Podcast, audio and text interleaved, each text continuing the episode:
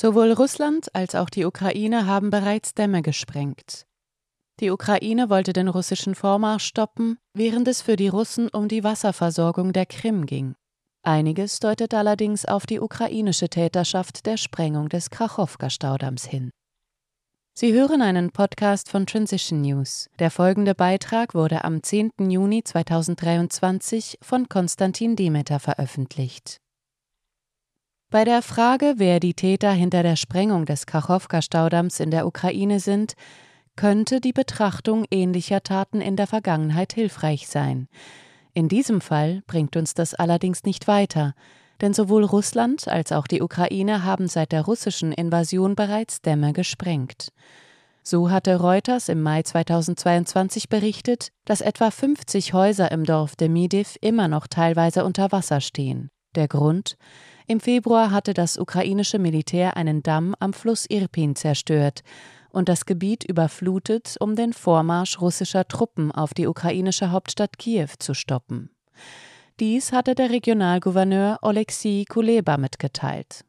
Das Wasser floss auf Tausende von Hektar in der Umgebung und überflutete Häuser und Felder. Bereits zwei Tage nach der Invasion am 26. Februar 2022 hatte Reuters zudem gemeldet, dass russische Truppen einen ukrainischen Damm zerstört hätten der die Wasserversorgung zur Krim blockierte.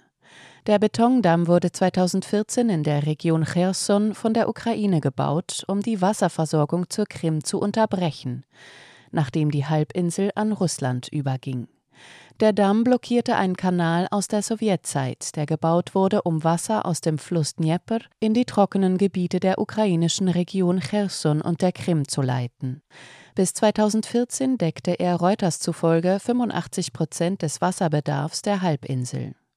Dennoch deutet einiges auf eine ukrainische Täterschaft der Sprengung des Kachowka-Staudamms hin. So gab der ukrainische Generalmajor Andrei Kowalczuk letzten Dezember gegenüber der Washington Post zu, dass die Ukraine die Zerstörung dieses Damms bereits im Dezember letzten Jahres plante. Es sei sogar ein Testangriff mit HIMARS-Raketen durchgeführt worden. Außerdem sind laut dem US-amerikanischen Institute for the Study of War besonders russische Militärstellungen betroffen.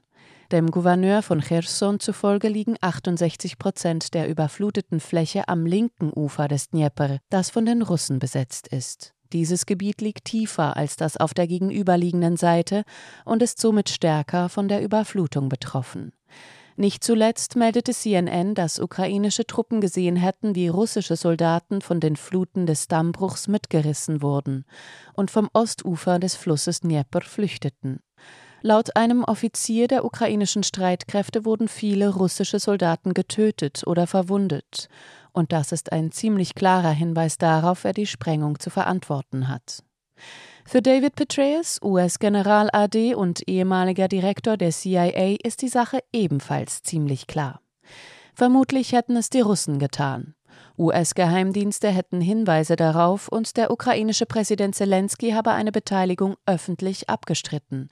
Und Petraeus kann sich nicht vorstellen, dass er das tun würde, wenn die Ukraine involviert wäre. Klar. Lügen tut nur die Gegenseite. Sie hörten einen Podcast von Transition News. Mein Name ist Isabel Barth. Ich wünsche Ihnen einen schönen Tag und sage bis zum nächsten Mal.